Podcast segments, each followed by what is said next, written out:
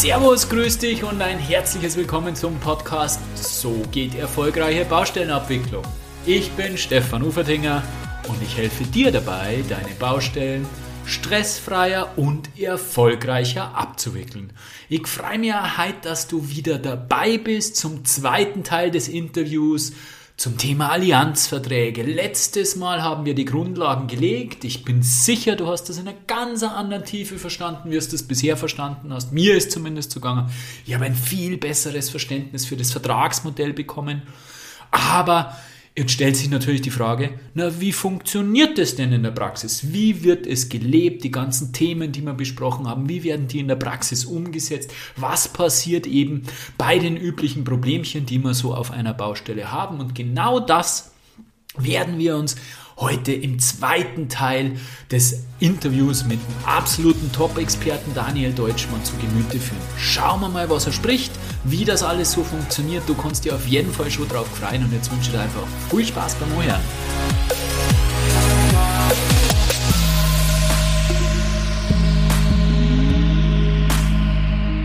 Ja, im ersten Teil des Interviews äh, zu Allianzverträgen haben wir uns vordringlich mit der Vertragsgestaltung beschäftigt, haben wir geschaut, wie denn so ein Allianzvertrag zustande kommt, wie es mit den Kosten ausschaut, wie es mit Risiken ausschaut. Und jetzt wollen wir uns mehr äh, beschäftigen damit, wie denn so ein Allianzvertrag umgesetzt wird. Und da vordringlich ähm, auf die Unterschiede zwischen dem konventionellen Vertrag im Hinblick auf Vertragsänderungen, sprich auf Mehrkostenforderungen und der Abwicklung von Änderungen im Allianzvertrag eingehen.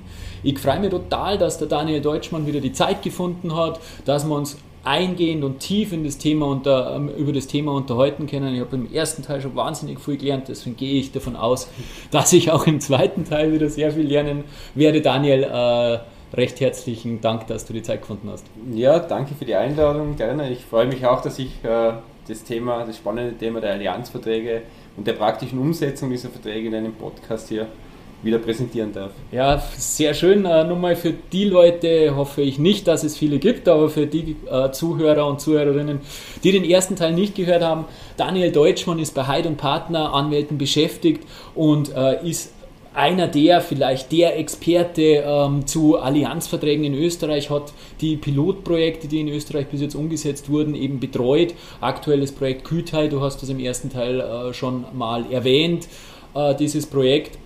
Und ähm, äh, ich habe es äh, eben im ersten Teil bereits gesagt, du bist auch ausgebildeter Techniker, also grundsätzlich arbeitest du jetzt als Jurist, aber hast auch Bauingenieur studiert und äh, bist sogar Baumeister, also hast wirklich äh, eigentlich einmal die Schiene des Technikers eingeschlagen und dann hast dein Doktor äh, der Jurist, Juristerei noch draufgesetzt.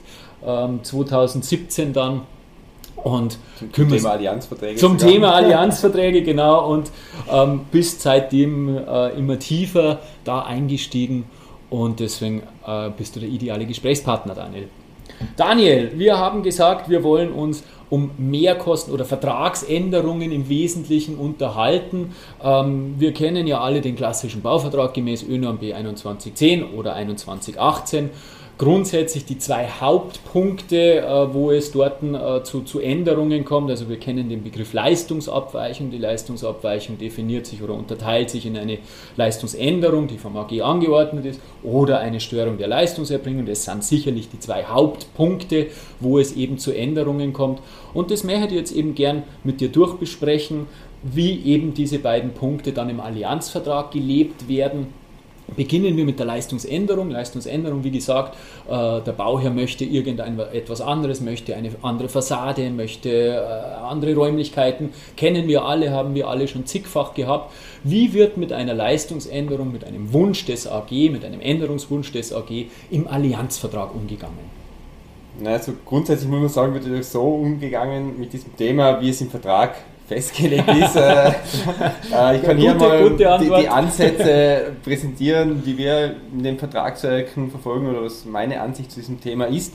Äh, aber wie gesagt, das ist immer der Ausgestaltung und dem Wunsch des Auftraggebers natürlich vorbehalten, wie das dann konkret ausschaut. Ähm, bei Leistungsänderungen muss man sagen, das muss man ein bisschen differenziert betrachten. Also vielleicht nochmal zurück zum ersten. Es gibt diese drei Risikosphären, die AG-Risikosphäre, die AN-Risikosphäre und die große gemeinsame Risikosphäre. Bei den Leistungsänderungen hängt es jetzt davon ab, ob es sich um eine Änderung handelt, die zur Erfüllung des Leistungsziels erforderlich ist. Mhm. Also sagen wir, wir wollen ein, ein, eine Brücke bauen und äh, versehentlich wurde vergessen, die Fahrbahn mit auszuschreiben. Ja, ist blöd, ja, wenn die Autos alle runterfallen, wenn sie dann drauf fahren. ähm, wird wahrscheinlich äh, Konsens darüber herrschen, dass das zur Erfüllung das des Leistungsziels erforderlich ist, ja? diese Leistungsänderung. In diesem Fall ist es so, dass natürlich das ein Teil des gemeinsamen Risikos ist, dass das nicht mit umfasst ist. Dass es einmal ein Fehler der Ausschreibung handelt. Ja? Das hat die Auswirkung, dass es keine Diskussion darüber gibt, ob die Zielkosten angehoben werden müssen oder nicht. Also diese klassische Diskussion, wie viele Mehrkosten werden denn dadurch verursacht durch diese Leistungsänderung, stellt sich ja nicht, weil es ein gemeinsames Risiko ist und es nicht zu einer Abänderung der Zielkosten kommt weil, zu meinem Verständnis noch eine Zwischenfrage, weil durch den Allianzvertrag der AN äh, ins Vollständigkeitsrisiko mit eingebunden ist und das bei der Zielpreisfindung im Sinne einer funktionalen Ausschreibung vielleicht so vom Prinzip her erkannt hätte werden müssen und dadurch ein gemeinsames Risiko wird. Genau. Sehr gut. Mhm. Wie, ja schon, wie ja schon gesagt, äh, Allianzverträge sind ja nicht geeignet dazu, dass man sie im offenen Verfahren ausschreibt ja, und dem Auftragnehmer. Ausschreibung hinschmeißt, konstruktiv und sagt, gib mir einen Preis, sondern der iterative Prozess in einem Verhandlungsverfahren, mehrstufig, wo mehrere Angebotsrunden sein und wo der Auftragnehmer natürlich auch die Gelegenheit hat, die Ausschreibung zu prüfen und äh, mhm. da entsprechende äh, Bedenken gegenüber dem Auftraggeber äh, vorzubringen und das, dass das dann auch entsprechend adaptiert wird. Beziehungsweise er kann ja auch eine, wenn er es jetzt nicht so vertieft prüfen kann, eine Position in die Risikoversorgung mit reinnehmen, wo er sagt, äh, vergessene Positionen in der Ausschreibung, ich habe Erfahrungswerte, wissen wir ja, bei großen Auftraggebern werden die Auftragnehmer intern natürlich schon gewisse Erfahrungswerte haben, wie viel denn da vielleicht mal noch dazukommen kann. Äh, und das kann man dann in diesen Risikotopf mit reinnehmen. Das heißt, äh, er hat hier Gelegenheit, diese, diese Problemstellung zu positionieren. Und es ist ja so, wenn, jetzt, wenn dann was auftritt, wo er es nicht mit reingenommen hat, ist es ja äh, nicht der Fall wie bei einer klassischen, beim klassischen Vertrag, einem Önom-Vertrag, dass er auf den ganzen Kosten sitzen bleibt. Das ist ja hier nicht so. Wenn was vergessen wurde, wird es ja, wie wir im ersten Teil schon gehört haben, bezahlt, aber nur die tatsächlichen Kosten. Mhm. Und sein Bonus wird ja kleiner. Genau, sein 50, Bonus 50, wird kleiner. Ja. ja genau. Also das, was äh, der Fehler, was gemacht wurde, geht 50% zulasten des Auftraggebers und 50% zulasten des Auftragnehmers. Keiner hat es gesehen. Ja. Änderung zum ursprünglichen oder zum konventionellen Vertrag, da würde jetzt äh, dieser Fall, wie beschrieben, vergessene Leistung zu 100% beim Auftraggeber landen. Genau. genau. Also von, von eine Diskussion, wird die Mehrkostenforderungen. Ja. Genau. Innerhalb des Leistungszieles ja. Das heißt, Leistungsziel muss erstmal klar umschrieben, umrissen sein, was ja auch oft beim ähm, konventionellen Vertrag etwas stiefmütterlich behandelt wird, muss man ehrlicherweise sagen. Also auf, äh, wird dann auf, das, äh, auf die Beschreibung des Leistungsziels wahrscheinlich im Rahmen der Vertragsgestaltung auch mehr Augenmerk gelegt und wird genauer äh, dieses Leistungsziel definiert, genau. oder nehme ich an? Ja, mhm. auf jeden Fall. Jetzt haben wir den Fall im Leistungsziel. Du hast gesagt, Fall im Leistungsziel impliziert irgendwo, es gibt auch einen äh, Fall außerhalb des Leistungsziels. Ja. Wie läuft es da? Na, dann haben wir einen klassischen Fall, der in der, in der Risikosphäre des Auftraggebers liegt. Mhm. Also alles können wir nicht mit reinnehmen, das ist klar. ganz klar. Also wenn der Auftraggeber einen zweiten Tunnel will daneben, dann kostet es mehr. Da muss man die Zielkosten natürlich anpassen, weil das ist was, ein Risiko, das ist ein Thema, was der Auftragnehmer in keinster Weise beeinflussen kann, wenn sich der Auftraggeber einfach mehr wünscht oder ganz was anderes wünscht. Man, wenn ich Haus bestelle mit fünf Stockwerken und will dann zehn haben, dann kostet es mehr. Da muss man das, die Zielkosten auch entsprechend anpassen. Darf er das, der Bauherr, oder sind wir da dann wie in der ÖNORM in der Zumutbarkeit irgendwo drinnen? Äh, weil die ÖNORM kennt ja das Leistungsziel, außerhalb des Leistungsziels habe ich ja kein Änderungsrecht gemäß mhm. ÖNORM, hat im Allianzvertrag der Bauherr ein Änderungsrecht, auch, auch außerhalb des Leistungszieles? Oder ist es dann wieder äh, gegenseitiges Einvernehmen und man, man muss halt auf das Gutwill vom AN hoffen und sagen, ja, das mache ich dir auch noch. Auch dieser Punkt ist natürlich äh, der konkreten Vertragsgestaltung zu entnehmen. Bei uns ist es natürlich so vorgesehen, dass der Auftraggeber einseitig das auch anordnen kann. Also alleinige Entscheidungsbefugnis des Auftraggebers äh, und das, solange es halt zumutbar ist für den Auftragnehmer. Die Zumutbarkeit gibt genau, es Genau, die gibt es ja. Mhm. Man muss natürlich noch einen weiteren Punkt dazu sagen, dass äh, diese, diese alleinige Anordnungsbefugnis des Auftraggebers hier ein Ausnahmesatz System ist.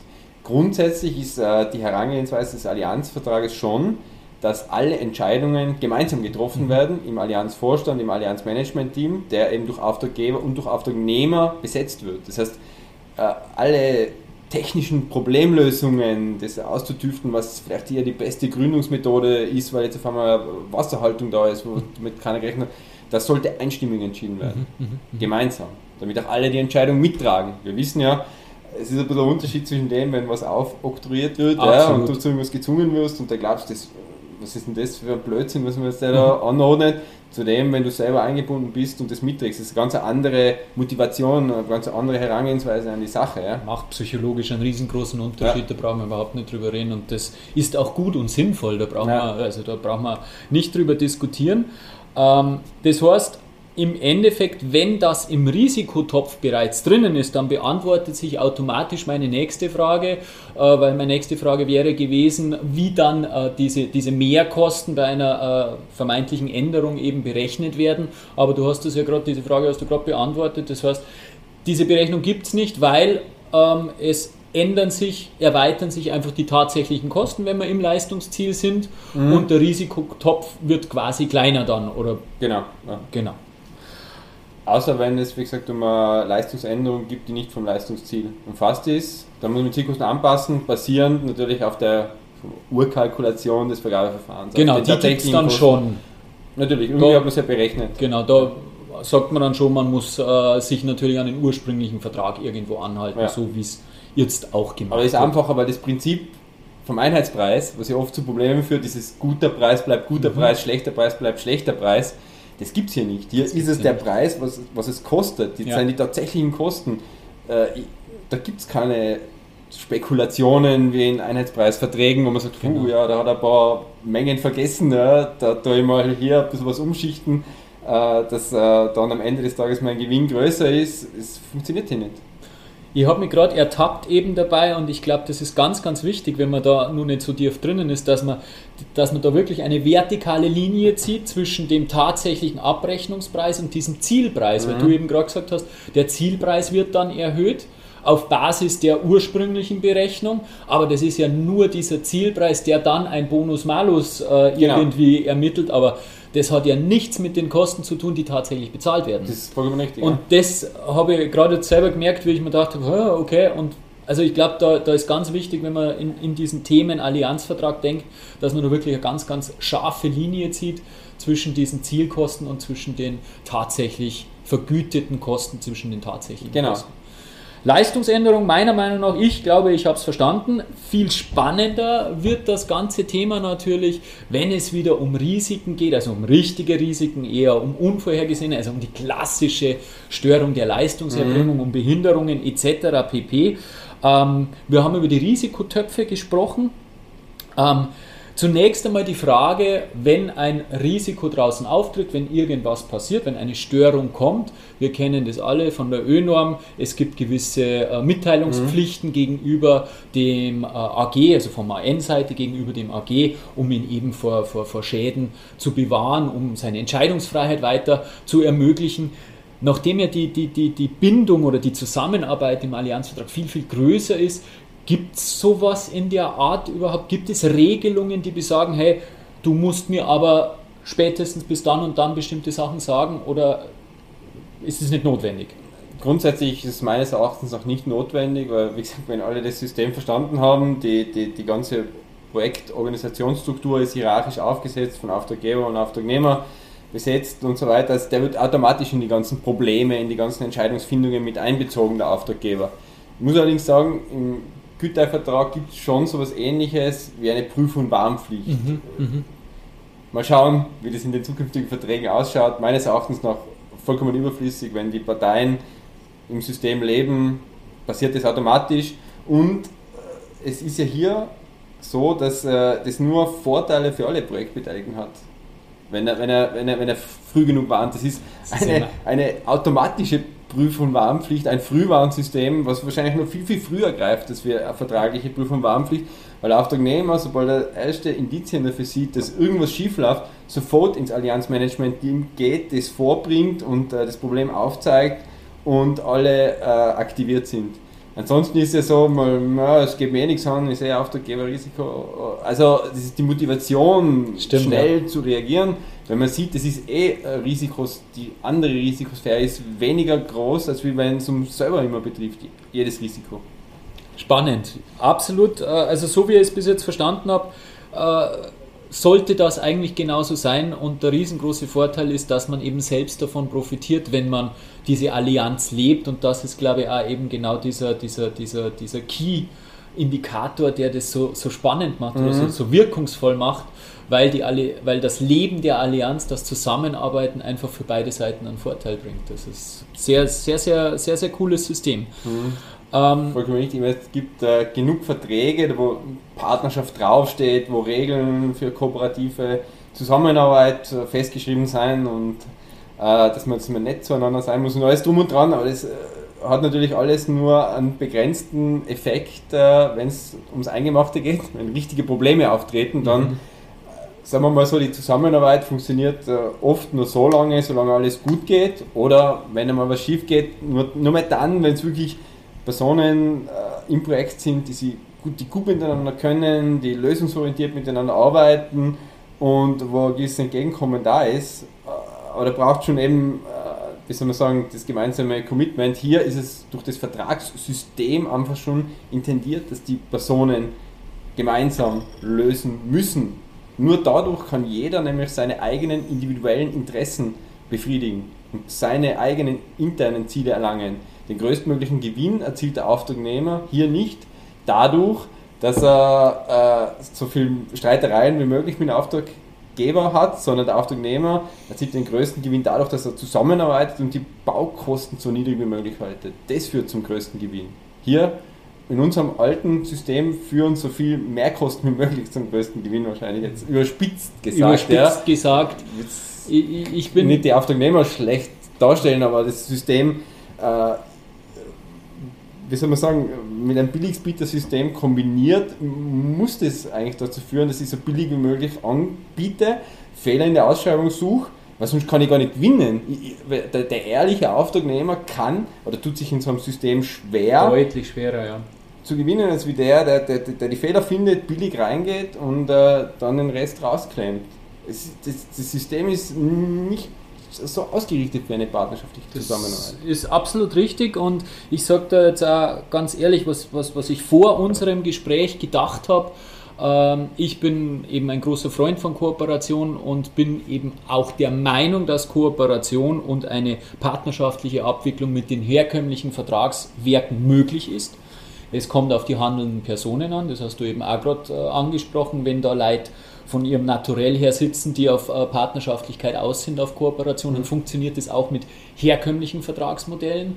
Aber du hast mich jetzt äh, echt überzeugt äh, mittlerweile, dass äh, bei denen, bei, bei, bei hoffnungslosen Fällen wird meiner Meinung nach das Allianzvertrag, äh, das Allianzmodell auch nichts helfen, aber bei all den Fällen, die halt so in der, in der Mitte schweben, die so im Zwiespalt sind, äh, da macht es wirklich Sinn, eben zu, zu, zu verstehen, dass ich einen Vorteil von Kooperation habe und durch dieses Modell wird das eben so bereits im Vertrag mhm. ähm, ähm, vor, festgeschrieben und das macht absolut Sinn. Man muss jetzt natürlich dazu sagen, dass der Allianzvertrag nicht das Allheilmittel für alle äh, Projekte österreichweit ist, sondern das ist wirklich äh, ist ein Spezialmodell für spezielle, komplexe Projekte mhm. mit äh, sehr großen im Vorfeld nicht so leicht bewertbaren Risiken.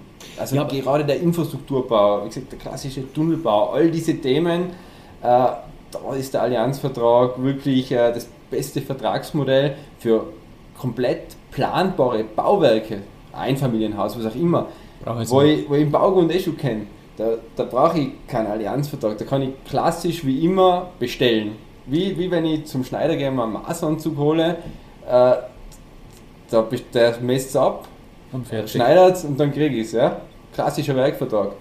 So ist es bei meinem Familienhaus. Ja? Da sage ich, was ich will, der baut Da brauche ich nicht äh, gemeinsame Risikosphären machen und Organisationsstrukturen aufbauen. Vollkommen überflüssig. Ja? Aber für spezielle Projekte das optimale Vertragsmodell. Ja, und jetzt wissen wir ja alle, äh, wie wir in diesem äh, Geschäft schon Zeiten unterwegs sind, genau diese Projekte, die du eben gerade beschrieben hast, sind ja die, die vor Gericht landen, sind ja die, die äh, Kostenüberschreitungen haben oder Bauzeitüberschreitungen haben. Also genau für diese Projekte brauchen wir ja eine Lösung, brauchen wir ja irgendwas, was anders funktioniert, weil es bisher ja nicht wirklich gut mhm. funktioniert. Kommen wir wieder zurück äh, zur Störung. Äh, wir haben ja über die Risikotöpfe gesprochen. Mhm. Also es gibt eben dieses äh, gemeinsame Risiko, diese definierten Risiken. Dann gibt es das AN-Risiko und das AG-Risiko. Wenn jetzt äh, ein Risiko schlagend wird, eine Störung, eine Behinderung, irgendwas kommt, was in diesem gemeinsamen Topf nicht abgebildet wurde und auch der Meinung vom AG, äh, der Meinung des AN auch nicht in diesen gemeinsamen Topf hineingehört.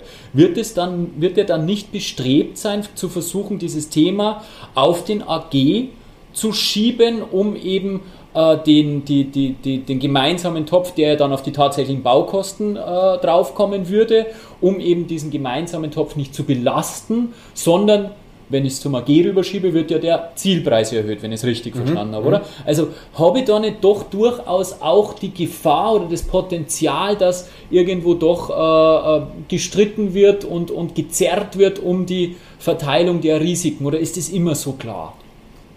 Das hängt wieder von der konkreten Vertragsgestaltung Wie konnte ich jetzt eine andere Antwort von einem Juristen erwarten? Ja, das ist so. Nicht für alle Allianzverträge sprechen, die in Zukunft von vielleicht anderen Anwaltskanzleien aufgeschlossen werden. Ich sage, bei unseren Verträgen ja, äh, ist da höchstes Augenmerk darauf zu legen, dass diese Risikosphären ganz, ganz klar definiert sind und dass es hier eben keine Schlupflöcher gibt und wirklich der Fokus auf der gemeinsamen Risikosphäre liegt und nur ganz, ganz wenige Risiken dem Auftraggeber zugewiesen sind und auch dem Auftragnehmer. Und das ist dann wirklich so klar definiert und, und, und eigentlich so äh, glasklar, dass man da dann auch fast nicht mehr auskommt. Bisher äh, hat sich kein Schlupfloch gezeigt und bei den bisher abgewickelten Projekten hatten wir diese Diskussion nicht. Das ist für einen Anwalt nicht sehr förderlich, muss ich sagen, ja, weil zum Vertragsabschluss, das war dann der letzte Zeitpunkt, wo mein Projekt beigezogen wird. Ja. Da waren wir bei der Barbara-Feier vom BKI, aber viel mehr habe ich dann von dem Projekt Hast du nicht mehr gehört. Nein, hin und wieder darf was präsentieren, aber an sich ist es, hat der Verdienst dann geendet. Ja. Also, äh, aber ja, wie gesagt, das ist halt, man investiert davor die Zeit ins Projekt und danach äh, soll es eigentlich laufen, ohne reißerische rechtliche Begleitung gefällt mir eigentlich sehr gut der Ansatz, muss ich sagen, weil äh, die Streiterei, die dann äh, vielfach ins Unermessliche geht, die hat, außer vielleicht für einen Juristen eben, der äh, Geld damit verdient, aber für keine der beiden Parteien einen Mehrwert. Äh, damit hat sich meine nächste Frage eigentlich auch schon fast wieder erledigt mit dieser Antwort, weil meine nächste Frage war eben gewesen, dass wir genau das Problem haben bei den konventionellen Verträgen, die Risiken eben oftmals nicht so genau zu erfassen und auch so genau beschreiben zu können, dass wir eben immer wieder diskutieren, wo, in welcher Richtung kehrt sie und, und, und wer muss schlucken. Äh, nehmen wir nur zum Beispiel mal Covid, äh, wo man ja auch gesagt hat, äh, ein Teil grundsätzlich Covid, höhere Gewalt und, und gewisse Teilbereiche, wie zum Beispiel Einreisebeschränkungen von, von, von Mitarbeitern, sind dann wieder in der Sphäre des AN. So bisschen komplexere Risikokonstellationen. Ist sowas beim Allianzvertrag nicht denkbar, dass auch mal schwierig wird oder hat man da solche Themen dann wieder im gemeinsamen Topf und löst die wieder gemeinsam? Ja, das ist Covid-19 ist ganz klar äh, eine gemeinsame liegt ganz klar in der gemeinsamen Risikosphäre. Also ähm, hat es ja keine Themen gegeben bei den aktuellen Allianzverträgen, mhm. die in Umsetzung sind.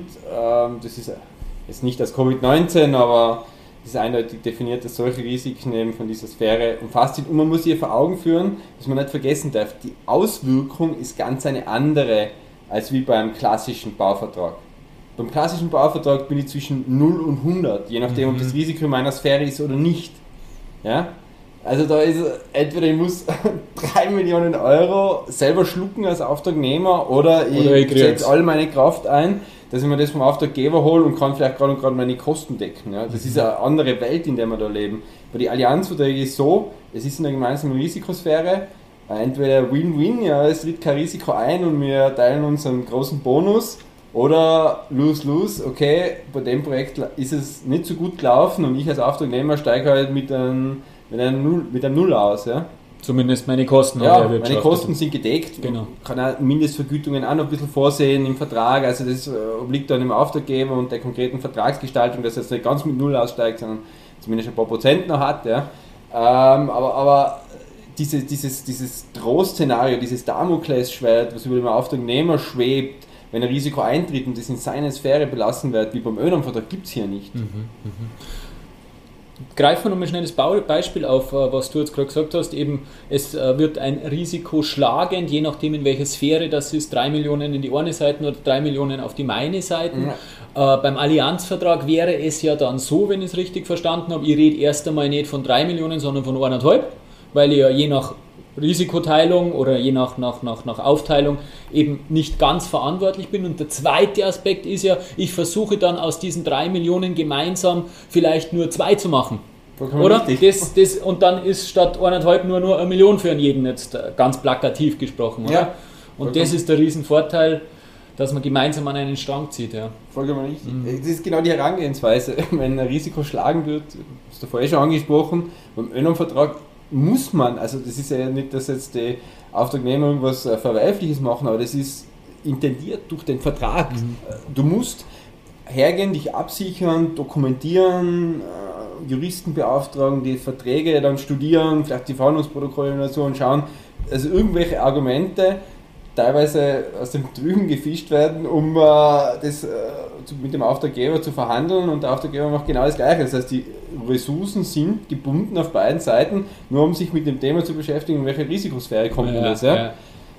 Äh, und das ist was, was der Wolfgang Wiesemer beim Vortrag gesagt hat. Äh, das Problem, was die haben, ist, wo, in welcher Abteilung sitzen die besten Leute von der Baufirma? In welcher Abteilung sitzen die? Wahrscheinlich bei ihm. In der Claim-Abteilung. ja? bei ihm. In der Claim-Abteilung, ja. Die sind äh, nicht auf der Baustelle für technische Lösungen zuständig, sondern die sind dafür zuständig, Fehler zu finden, Verträge zu prüfen und zu streiten und, das, um, um Nachträge zu generieren. Ne? Da sitzen die Besten. Jetzt überleg dir als Baufirma, wenn du äh, sagen wir mal 20 gute Leute hast, Davon sitzen 15 in der Claim-Abteilung, hast du nur 5 für die, technischen, für die technisch versierte Umsetzung des Projekts. Naja, brauche ich nicht mehr viel dazu sagen. Ja. Ist, ist nicht die gescheiteste Herangehensweise. Ja. Ich kann mit den Leuten, was ich, wenn ich keine Claim-Abteilung habe, kann ich viermal so viele Projekte gut, machen. Ne? Genau, und zwar gut machen. Ja, oder zwei und da richtig top, mit der Top-Besetzung mhm. genau. machen. Ne? Und das ideal abwickeln. Ja. Ja. Nur jetzt, Entschuldigung, Daniel? Und was, was ein bisschen daran anschließt, ist das Thema, was wir davor schon mal diskutiert haben, Fachkräftemangel. Ja, man, wenn ich Bauingenieurwesen studiert habe, habe ich das studiert, weil, ich, äh, weil mir die Technik Spaß gemacht mhm. hat, weil mir Gebäude Spaß gemacht haben, weil mir das Planen, das Ingenieurwesen Spaß gemacht hat, äh, all diese Themen, ja. Äh, nicht, weil ich mich äh, danach mit der Vertragswesen und warum diese Position nicht ausgeschrieben wurde und in welcher Sphäre das fällt, rumstreiten wird. So geht es ja, glaube ich, viele Techniker. Ganz viele, ja. Also, Ganz die viele, sind ja.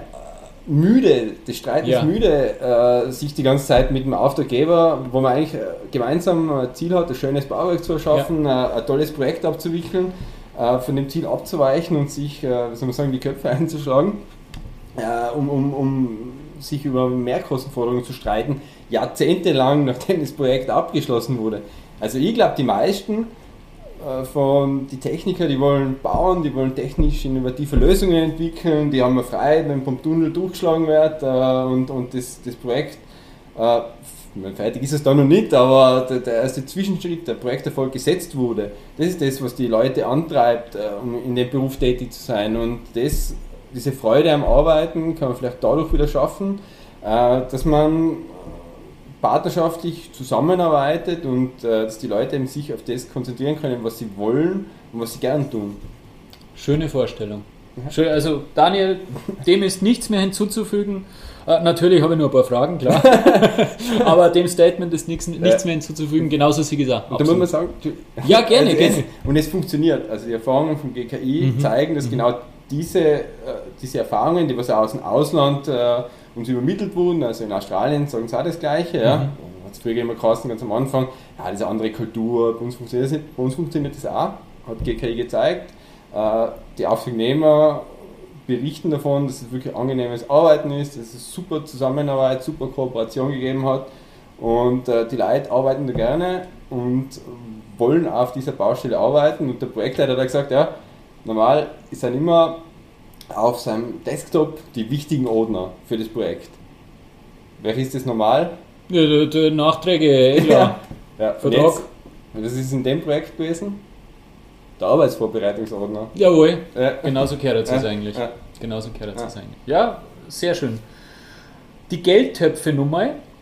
Ähm, wir haben vorher schon im ersten Teil haben wir über Open Books gesprochen. Mhm. Ähm, wir haben über den tatsächlichen, ähm, ähm über die tatsächlichen Kosten äh, gesprochen. Nur mal jetzt ganz am Ende, Schlussrechnung, ja. Mhm. Ähm, ich habe wieder diese Säule, wir haben ja diese, diese, diese vier Säulen im, im Wesentlichen definiert, die den Zielpreis ja, bilden. Ja. In der Abrechnung habe ich dann meine tatsächlichen Kosten, mhm. oder? Dann wird wahrscheinlich äh, eine zweite Säule gebildet werden mit diesen, äh, mit den Baustellen, äh, mit den allgemeinen Geschäftskosten und, und Gewinn, also mit diesem Block, der, der normal der Gesamtzuschlag ist, oder? Wo wir gesagt haben, der wird pauschaliert, ja, oder? Genau. Das also und die Indexanpassung? Das ist automatisch. Die, die, geht, die geht automatisch, weil ich habe ja tagesaktuelle Preise, genau. logischerweise, ich, genau. Ich kaufe richtig. das Material richtig. und was, was es kostet, wird zahlt. Genau. Das ganze Indexthema. Habe ich auch nicht mehr. Was ja jetzt eine, eine Spekulation ist. Da muss man sagen, alles, was du im Vertrag reinschreibst mit irgendwelchen Indexierungen, 2%, ein Jahr Fixpreis und danach irgendwelche Indexierungen, das ist äh, äh Kristallkugel. Rot, ne? Also, was da, was da oft rauskommt, ja bildet die Realität nicht ab. Weil ja, manchmal hast du einen hohen Stahlanteil und der Stahl was verändert sich wieder irgendwie, dann, dann müsstest du eigentlich sogar rutschst ins Minus als Auftragnehmer, obwohl du das vielleicht schon davor gekauft hast zu einem anderen Preis. Na, das Thema hast du auch nicht, weil du hast tagesaktuelle ja. Preise erledigt. Ja. Also du hast dann einen äh, Endpreis eben mit den tatsächlichen Kosten plus äh, diesen Anteil, äh, diesen pauschalierten Anteil und der wird dann verglichen mit dem, äh, mit dem Ziel, mit dem Zielpreis, genau. äh, der zu Beginn gefunden wurde, vielleicht unter Umständen auch angepasst ja, wurde. Ja. Und da wird dann eben äh, die Differenz oder, oder der Unterschied ermittelt und dann nach einem Schlüssel aufgeteilt. Genau, genau. Das, das ist die ganze Hexerei, mehr ist es nicht. Das ist die Hexerei, ja. Und mhm. es gibt noch durch Bonusmalus, wie gesagt, vielleicht beim Termin, bei der Qualität und so weiter, das wird dann alles zusammengerechnet und am Ende des Tages kommt ein Bonus oder ein Malus raus. Faszinierend. Äh, eine letzte Frage für mich natürlich als Vertreter eines ÖBA-Büros. Äh, eine ganz, ganz wichtige Frage, die anknüpft an äh, eine Aussage von dir, die du im ersten Teil gebracht hast, und zwar, dass der Verwaltungsaufwand oder der, der, der, der Aufwand an unproduktivem Personal, wie es immer so schön heißt, deutlich reduziert wird. Die Diplomarbeit hat gezeigt, dass wir da in der Größenordnung von 6 bis 9 Prozent sprechen, auf beiden Seiten bei diesen 6 bis 9 Prozent sind wahrscheinlich mir als überall irgendwo mit drinnen, weil wenn ich mir das alles so her, die Abrechnung ist überschaubar schwierig, äh, Dokumentation fällt mehr oder minder weg, äh, Claims gibt es auch kaum mehr, also was soll mir als über nur da? Äh, wie gesagt, meine letzte Frage, Daniel, wie schätzt du die Entwicklung diesbezüglich ein, ähm, so von den, von den Aufgaben, die es dann in so einem Allianzmodell geben wird? Wie, wie wird sich da äh, in so einem Projekt äh, die Aufgabenverteilung darstellen? Ja, wie du richtig gesagt hast, ich glaube, das Leistungsbild für der ÖBA wird sich auch etwas ändern natürlich bei diesen Projekten, weil äh, Mehrkostenforderungen, das kann maximale Anpassung der Zielkosten sein, wo, wo, man, wo man das Thema hat, also diese entgegengesetzten Interessen, was allerdings eher Seltenheitswert haben sollte, wenn sich nicht der Auftraggeber irgendwas äh, mehr wünscht, was davor wirklich nicht vom Leistungsziel umfasst wurde. Ansonsten natürlich, ich meine, ich sage jetzt mal, die Open Books Abrechnung, das Kostencontrolling, all diese Themen äh, sind natürlich jetzt ein Punkt, wo man schon als ÖBA beim Allianzvertrag entsprechendes Know-how mitbringen sollte, was mhm. in Österreich ja noch in vielen Projekten noch, oder sagen wir mal, noch nicht von so vielen Unternehmen, zumindest bei österreichischen Projekten umgesetzt wurde. Mhm. Es gibt internationale Unternehmen, die haben natürlich äh, etwas mehr Erfahrung, aber ja, das Leistungsbild wird sich bei diesen Verträgen etwas ändern. Ich gehe jetzt nicht davon aus, dass äh, es den Grund kein mir geben wird, weil wir mir gehört haben, es ist ein spezielles äh, Modell für spezielle Projekte und ja, vielleicht kann man die ÖBA in die, die kooperative, das kooperativen Zusammenwirken, in die Entwicklung von technisch innovativen Lösungen für das Projekt, im Sinne eines Sechs-Augen-Prinzips, Sechs-Augen-Überlegungen, ja, was, was die beste Lösung fürs Projekt ist, mit einbeziehen und äh, dadurch natürlich einen Best for the Project, Mehrwert auch für das konkrete Projekt generieren, dass man dieses Know-how noch mit reinholt. Ja, spannend. Die, es ist wir sind ja immer als sehr, ähm, ähm, sage ich mal, kon kon konventionelle und rückschrittliche Branche verschrien, wir, wir Baumenschen. Ähm, das ist mal eine Innovation, die Potenzial hat, denke ich, so wie ich es verstanden habe jetzt äh, in diesem Interview, denke ich wirklich, dass das ein, ein, ein, ein großer Schritt in die richtige Richtung sein kann für uns als Baubranche, weil ja gerade diese, diese Desaster, die du ja schon beschrieben hast, auch, äh, unsere öffentliche Wahrnehmung nicht in das beste Licht rücken. Mhm. Äh, Krankenhaus Nord, äh, Flughafen Berlin und, und solche Dinge, da ist natürlich die Baubranche äh, nicht in, in, in, dem Licht, den, den es meiner Meinung nach eigentlich hätte oder haben sollte. Und äh, da können wir sicher einiges in die richtige Richtung bewegen. Daniel, vielen, vielen Dank, war wahnsinnig spannend. Ich habe äh, sehr, sehr viel lernen dürfen. Äh, recht herzlichen Dank, Daniel. Ja, bitte gerne. Ich hoffe, dir und auch den Zuhörern hat es gefallen und äh, hat vielleicht äh, Ideen und Mut beim einen oder anderen geweckt, äh, auch einmal dieses spannende und partnerschaftliche Vertragsmodell auszuprobieren und vielleicht einmal ein eigenes Projekt auch damit umzusetzen. Ja, bin ich gespannt. Ich bin auch gespannt, äh, wie viele Projekte da zukünftig äh, auf uns zukommen werden. Wir werden das auf jeden Fall äh, sehr interessiert verfolgen und ich wünsche dir viel Erfolg bei der Abwicklung deiner nächsten Projekte. Ja, danke. Und ich kann ja sagen, die Tendenz ist stark steigend von den Projekten, die äh, bis jetzt in Angriff genommen wurden, seit Anfang 2017, wo wir mit dem Gemeinschaftskraftwerk hin das erste Projekt abgeschlossen haben. Und was mir sogar ein bisschen auch freut, ist, dass man, obwohl Deutschland viel größer ist, äh, da doch äh, ziemlich auf Augenhöhe sind. Okay, also von der Anzahl her. Von der Anzahl der okay. Projekte, Stark. auch von der Komplexität und von der Größe. Also gerade mit äh, Kütai 425 Millionen, ja, da nicht, haben wir schon ein bisschen was vorgelegt, ja, mhm. und äh, ja, da sind wir wie gesagt, auf Augenhöhe unterwegs. Die, wir haben sogar eigentlich den ersten Allianzvertrag im deutschsprachigen Raum gehabt mit dem Gemeinschaftskraftwerk in, in Deutschland sind sie erst 2018 nachgerückt. Genau, genau, genau. Ja, sehr schön. Äh, wird eine spannende äh, Zeit und äh, du, lieber Hörer und liebe Hörerin, bitte ähm, interagiert mit mir und äh, schreibt mir doch, wie euch das Thema Allianzverträge äh, denn ähm, vorkommt, was ihr davon erwartet und wie ihr die Zukunft äh, der Baubranche in Bezug auf die Vertragsgestaltung seht. Also ich bin mega gespannt, wie sich das Thema Allianzverträge hier in Österreich entwickelt, wie sich die Vertragsgestaltung entwickelt. Trotzdem, egal ob herkömmliche Verträge oder Allianzverträge, ein Thema müssen wir trotzdem in jedem Fall beherrschen bei der Bauvertragsabwicklung und zwar das Thema soziale Kompetenz. Das gibt es in der nächsten Solo-Folge. Bis dahin wünsche ich dir alles Gute, dein Stefan Hufertinger.